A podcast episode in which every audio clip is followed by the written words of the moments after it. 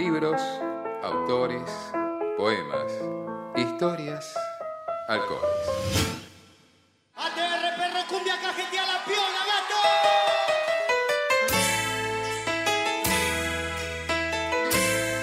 Bebido y leído. Por Patricia González López.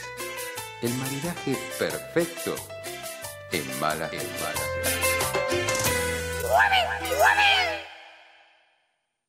Ser desierto. Los granos de arena se acomodan a capricho y el paisaje parece diferente, pero siempre árido. Quisiera ser un tigre y cambiar mi pelaje, o ser desierto, ser arena blanda que cambia con cada rumbo del viento, ser siempre paisaje amarillo, que no ofrece nada excepto por la sed. Estábamos escuchando a Inés Rando diciendo, leyendo su poema Ser Desierto, que le da título a este poemario que traje hoy, Ser Desierto, que publicó nuestra editorial amiga Nunca Tondo, Nunca Tongo Años Luz, editora. No quedó muy convincente. Eh, no, como que si lo digo, no, no, posta, no hay, no hay tongo. Hace mucho yo, ¿qué dije el martes Podríamos pasado? haber tener más tongo. Sí, te diría. sí, sí, hay que... Con la editorial. Tommy, presentale una carpeta a la editorial para que Ah, auspicie... además, necesitas algo que te presentemos, Para- un, un croquis. No se te escuchó, no se te escuchó. Bueno, no sé. Bueno, la cuestión, el martes pasó... ¿eh? ¿Qué? Yo pongo el logo, ¿eh? Eh, pone el logo, listo. Eh, hacemos un flyer y ponen el logo de Años Muy Luz. bien, muy bien. Bueno, les conté el martes pasado que hace mucho quería tra- traer este libro, el libro de Inés, eh, que es un poemario muy, muy, muy bello. Y traje, eh, me, me gusta que Inés haya elegido el poema Ser Desierto para, para abrir la columna, para, para mostrarnos su poesía, porque quería traer a la mesa eh, un debate, para que charlemos, Bien, para que debate. charlemos de esto. Yo pensaba, el título del, del poemario, Ser desierto. Bueno, ¿de qué se tratará? ¿Cuál es el hilo conductor?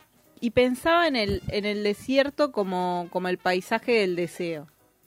Bien. No sé si me, Sí, como- sí, a ver. el deseo siempre está desierto, digamos, nunca es alcanzado. Y siempre es un paisaje árido. Podría Bien. decirse que la, la naturaleza, el deseo es no ser alcanzado, digamos, Exacto. ¿no? Y, y por, e, y ¿Eso por- es- no es más un oasis dentro del desierto? Que uno lo busca y nunca le... y el, bueno, puede ser que tener deseo sea el oasis, pero la realidad del deseo sea el desierto, que sí. nunca es alcanzado. Bien, bien, Y, bien. y de hecho, en, este- en el final de este poema que dice ser siempre paisaje amarillo que no ofrece nada excepto por la sed, digamos, Ahí. la, la es el impulso y el desierto siempre es el resultado, porque creo que siempre nos acercamos, o sea, a lo sumo nos sentamos al lado del deseo, pero Siempre para unificar tal vez lo que dice Tommy, siempre hay un, un- oasis presente, al menos en nuestro deseo, una sed, Exacto. que es lo que finalmente nos pone a caminar, este, no, nos pone en marcha. Exacto, y, y bueno, pensaba, en- eh, bueno, pensaba en esto acá, eh, la contratapa de, de- del libro de Inés, eh, una de las palabras fue de Gabriela Clara Pignatar, una poeta que hoy está cumpliendo años, y de Dolo. Trenzadora, que ya la conocemos Sí. por De Raíz Gritar en la Frontera, y hablaban de esto, ¿no? Porque hay otro poema, hay otro poema eh, muy pequeño y, y hermoso a la vez, que dice, lo que en realidad quiero decir es que la poesía es un refugio donde adentro siempre llueve. ¿no? Oh, buenísimo. Y entonces, eh, bueno, de alguna manera eh, eh, las chicas, las escritoras, tanto Dolo como Gabriela, relacionan este aparecer del agua com- como el impulso vital de la poesía que te salva de ese desierto, que lleva el oasis a este desierto. Y van varios libros en que vamos viendo que el impulso vital, que aunque la salida es la palabra. Y pensaba eso, ¿no? Como el desierto como el paisaje general del deseo y la palabra como esa búsqueda de, de acercarse. Y, y hay muchos poemas de Inés sobre, bueno, cuál es el territorio desierto. La infancia, los botones que recuerda estar contando con su abuela o estar buscando, eh, alguna relación que no más, algún presente fallido. Eh, hay en algunos poemas una carga muy pesada eh, o un- una energía eh, disponible, el enojo muy fuerte, que, que, que me parece que, que es un paso más después de la frustración, y, la frustración es un terreno árido, eh, y que, que quería traerlo a la mesa para ver qué, No, pensaban. Me estaba pensando en otra interpretación, otra acepción de, de, de la metáfora del desierto, que cuando aparece el desierto en, en- los mitos clásicos o incluso en la Biblia, en la vida de Jesús, en el Antiguo Testamento, el desierto es como una especie de prueba, es como una especie de, eh, no sé, Jesús antes de hacer su semana donde termina muriendo, él pasa una temporada en el desierto meditando y atraviesa el desierto y la- el paso del desierto para el pueblo es como si fuera siempre casi como una especie de parto, el desierto, un momento previo a donde se produce la vida, la- el crecimiento, el aprendizaje o la lluvia. Es que generalmente tiene que ver con algo muy, muy hostil, el desierto y también el, deseo a veces, ¿no? En de desear algo que, que- que termina siendo hasta peligroso muchas veces, o alcanzarlo o atravesarlo, y una vez que, como vos decís, como, como ese desafío que plantea el deseo, cuando superás el desierto, es como que ahí lográs llegar un poco a, a- a La, eso la que uno ilusión de, felicidad. Exactamente. La ilusión de felicidad. Eso mismo. Le pregunté a Inés, como flashé con esta idea del, del desierto y del deseo, le pregunté por qué ser desierto a la autora, ya que Claro. ya que, está, O sea ya que la estábamos. Ya que estamos acá Así hablando que, nosotros. eh, la escuchamos a Inés, autora de Ser desierto, a ver qué nos dice. Bueno, creo que la idea de desierto en este poemario aparece justamente como eso, un territorio árido, vacío, en donde nada crece, en donde hay mucha ausencia eh, y mucha sed. Y quizás en ese sentido la poesía es lo que viene a, funcionar como el agua. La poesía vendría a ser quizás esa fuerza vital que se necesita para que algo crezca, que necesitamos todos para vivir. Bueno, ahí, ahí aparece y flashé y es- estuvo bueno encontrarse con, con la idea de la autora y que también es lo que eh, la conclusión a la que llegaste vos. Sí, bueno, un poco así.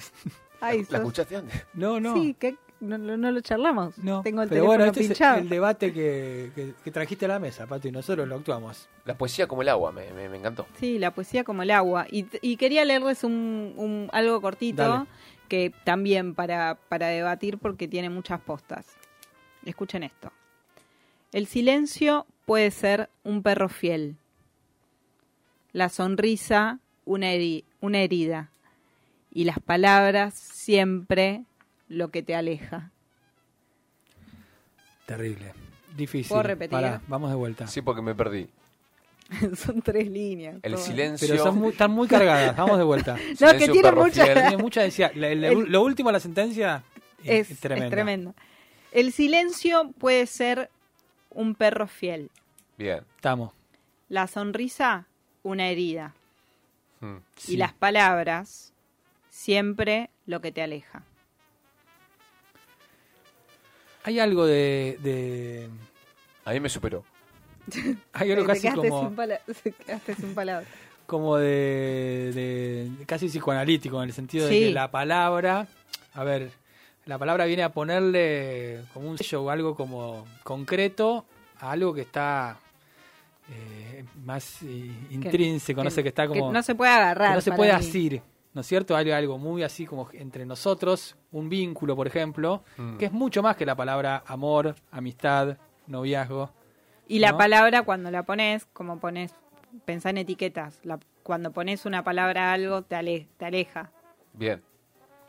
Eh, se, se deshace el hechizo porque lo que querés agarrar eh, siempre es una aproximación, nunca lo, lo definís del todo. al- de la misma manera que el deseo se agota cuando se consigue, digamos, eh, hay algo que la palabra elimina cuando lo que nombrás a veces deja de, de existir. Bueno, y eh, eh, Inés tiene un montón de poemas que, que te hacen pensar en esto y el hilo conductor del desierto y de, lo, de, de- de la oscuridad, de lo que no se puede decir, de lo que no se puede nombrar del todo, aparece en distintos escenarios, ¿no? A veces es el, el pasado, la familia, hay un poema de, sobre la infancia muy fuerte, a veces es cier- eh, cierto erotismo que está ahí, que se pierde, que se recupera, un dolor muy grande, una pérdida, bueno, la ausencia como, como ella misma nos dijo, pero es algo, una, una carga muy pesada para las que se tienen palabras, eh, eh, una carga eh, sobre la que a veces llueve, pero bueno, en definitiva el, el, el terreno sigue estando desierto y a veces no alcanza. Y a veces llueve adentro del refugio que encontrás, que bueno, en este caso es la poesía. Eh, a mí me encantó el libro Inés, me, me, me gustó muchísimo y hace mucho lo, lo quería traer. Eh, perdón que le demoré. Ser Desierto, Inés Rando. Ella eh, es escritora, escribió teatro, escribe poesía, publicó varios libros ya. El sábado estuvo dando una charla en la FED que la recomendamos.